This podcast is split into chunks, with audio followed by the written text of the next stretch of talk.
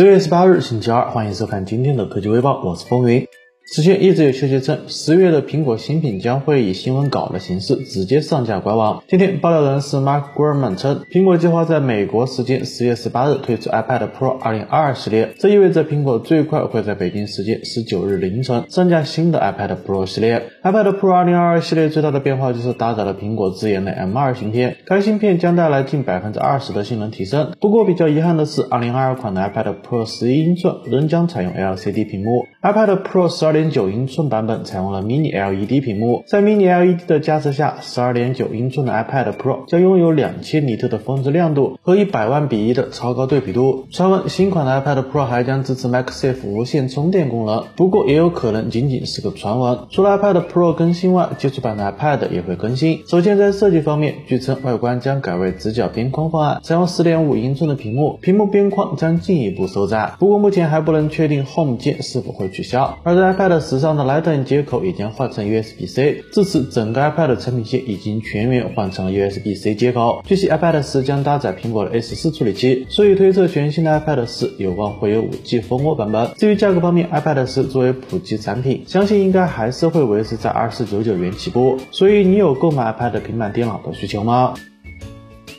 高通此前已经宣布将于当地时间十一月十五日至十七日举办骁龙技术峰会，解释高通将推出全新一代移动平台骁龙八 Gen 二。那么作为对手的联发科这边呢，现在也爆出了新机天玑九系的迭代芯片信息。据悉，联发科下一代旗舰芯片将命名为天玑九二零零，预计会在十一月发布，与骁龙八 Gen 二撞期。天玑九二零零预计采用了台积电四纳米工艺制成，按照惯例，CPU 继续升级到 X 三大核，频率超三点零。G 赫兹 GPU 应该会采用 ARM 最新的 G715，将有不小的提升。有消息称，天玑九千旗舰芯片的跑分要强于骁龙八 Gen 二，确实有点东西。从供应链渠道来看，天玑九二零零新机包括了 vivo X 系列两款，OPPO Find X 系列一款和某电竞游戏品牌一款。这里的某电竞游戏手机不排除是 Redmi 品牌 K 系列推出的游戏增强版，毕竟之前在 K 四零系列中，红米就曾这么玩过。在联发科召开的技术沟通会上，联发科透露了下代。旗舰级天玑移动平台的七大行业领先前沿技术，分别是移动光追、移动 GPU 增效方案、AI 图像语义分割、五 G 新双通、WiFi 七高保真蓝牙音频、高精度导航。那么这次天玑处理器你觉得 OK 吗？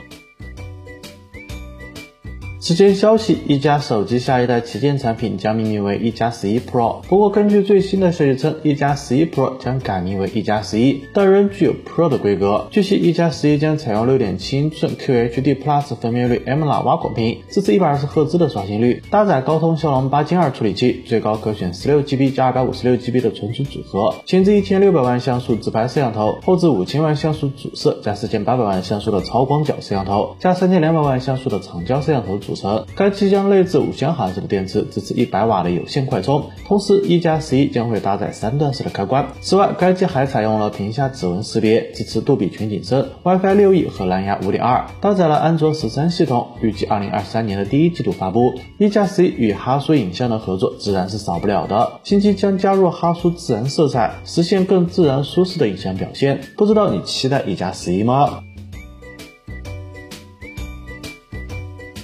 在联想 TechWear 2022大会上，旗下摩托罗拉品牌展示出一款卷轴屏概念手机。与 OPPO、LG 等公司此前展示的卷轴屏概念手机不一样的是，OPPO、LG 的屏幕是水平伸缩，而不是摩托罗拉这样的纵向伸缩。摩托罗拉的卷轴概念屏手机在非展开屏幕下为五英寸的屏幕，展开后可以扩展到六点五英寸。不过遗憾的是，该机仍处于概念阶段，公司目前也还没有推出该设备的计划。根据 Cancer Promotion Research 的数据。三星占全球可折叠手机市场的百分之六十二，而华为则以百分之十六的份额位居第二。报告还表明，可折叠手机的市场预计在二零二二年将增长百分之七十三。这表明消费者可能越来越容易接受屏幕可以弯曲折叠的手机。那么不喜欢折叠屏手机的小伙伴，你会选择卷轴屏手机吗？